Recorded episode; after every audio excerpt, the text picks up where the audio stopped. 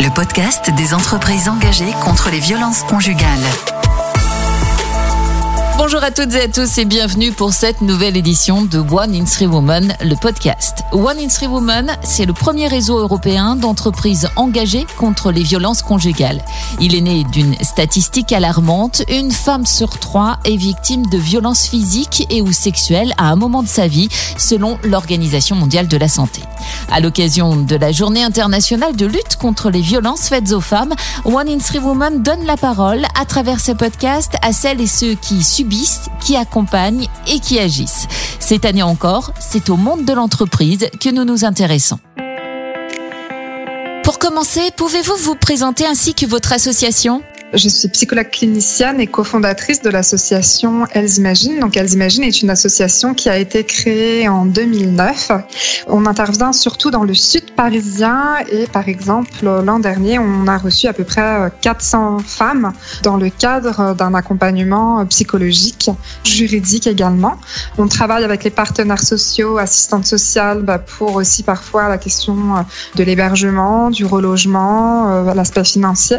On intervient aussi beaucoup auprès des professionnels, des assistantes sociales, dans les mairies, aussi en entreprise, dans le cadre de formation. Et c'est une belle ambition. Euh, comment êtes-vous amené à travailler avec les entreprises? Comment le lien se fait-il? Alors, il y a eu euh, plusieurs types de liens. Donc, il y a des entreprises qui euh, spontanément ont pu euh, nous contacter.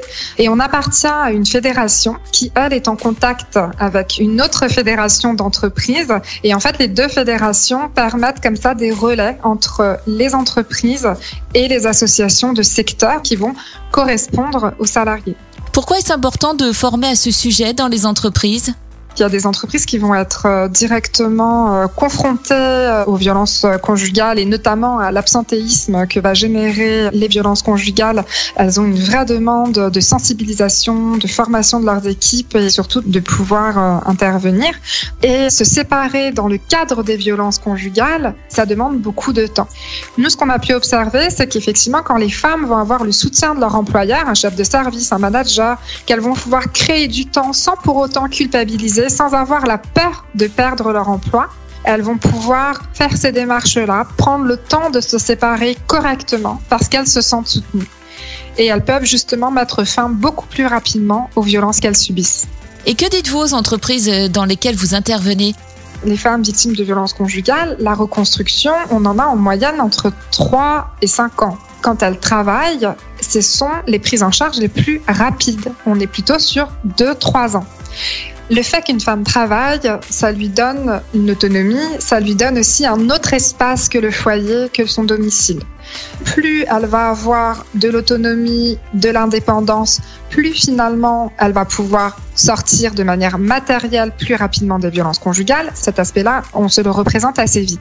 L'autre aspect, c'est plus sur la question de l'estime de soi. Imaginez-vous dans une pièce, vous êtes face à différents miroirs. Chaque miroir va correspondre à un rôle que vous jouez dans la société. Et chaque miroir va vous renvoyer un petit peu de vous-même. Et c'est ce qui va nourrir certains aspects de la confiance en soi. Parce qu'à votre travail, vous vous sentez compétente, ça va vous nourrir à ce niveau-là. Parce que en tant que mère, vous vous sentez euh, aimante, euh, bienveillante, ça va aussi vous nourrir à cet endroit-là. Du coup, on va pouvoir donner de la ressource à la personne pour pouvoir quitter les violences. À l'inverse, si les autres miroirs n'existent pas, et on sait très bien que dans les violences conjugales, eh ben, souvent les victimes sont isolées, isolées socialement de leur famille, isolées de leurs amis, mais parfois isolées aussi professionnellement, dans ce cas-là, ça va être beaucoup plus difficile. Et souvent, une femme victime de violences conjugales, une des premières manières de l'insérer, ça va être de nouveau l'emploi. Outre de mettre en avant des événements comme le 25 novembre, journée de lutte contre les violences faites aux femmes, ou le 8 mars, journée internationale des femmes, quels sont les conseils que vous donnez aux entreprises? Ce qu'on propose aussi beaucoup, c'est l'affichage. Effectivement, il y a des affichages très importants que toutes les entreprises doivent avoir, comme le numéro national 3919. On est surtout en train de dire aux salariés, si jamais ça vous arrive, ici, on peut en parler, c'est possible.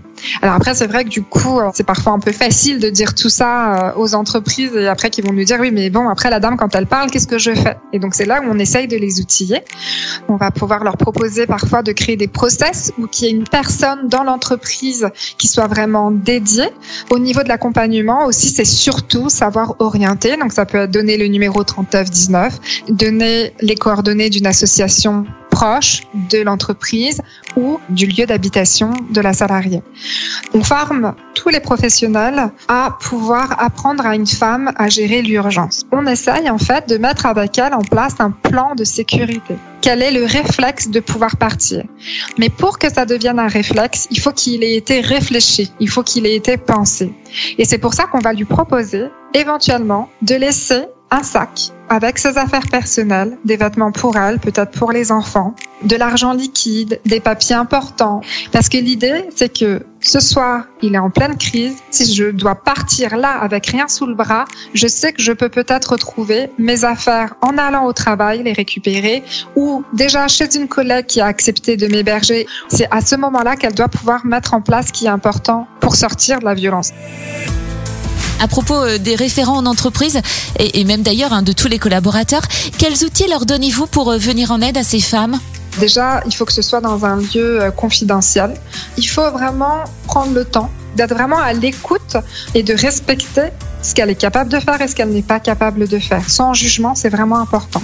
En tout cas, pouvoir l'aider à identifier les différentes formes de violence, dire que c'est de la violence, mettre en avant la loi, même les violences psychologiques aujourd'hui sont punies par la loi. Et une fois qu'on a aidé la personne à identifier tout ça, on peut ensuite prendre le temps de l'orienter, ne pas se positionner en euh, tout sachant, euh, même si euh, vous avez une certaine expérience ou quoi que ce soit. L'idée, c'est vraiment que chaque professionnel reste aussi à sa place. Là, on est dans le cadre de l'entreprise, on n'est pas dans le cadre de l'avocate ou l'accompagnement associatif. C'est un autre temps.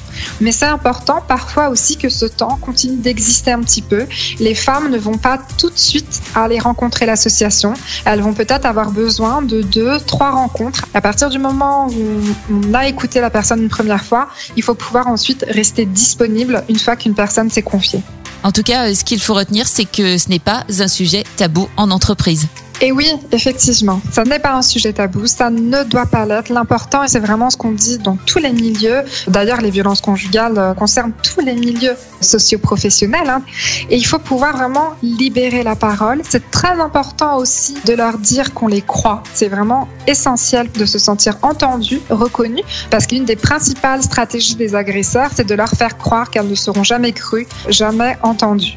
Et puis, j'ai vraiment envie d'insister aussi sur le fait que euh, la plupart du temps, les victimes de violences conjugales sont en fait des femmes très solides, qui ont même souvent des hauts niveaux de responsabilité, qui sont très empathiques, qui vont toujours avoir envie de bien faire.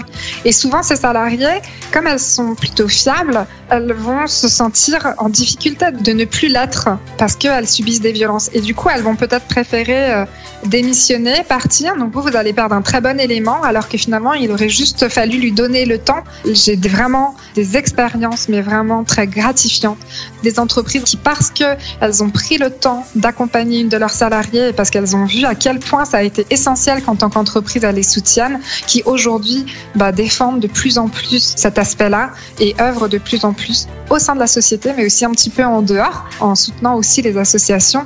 Donc c'est vraiment important. Je pense qu'on a vraiment beaucoup de travail à faire ensemble. Sonia, merci beaucoup.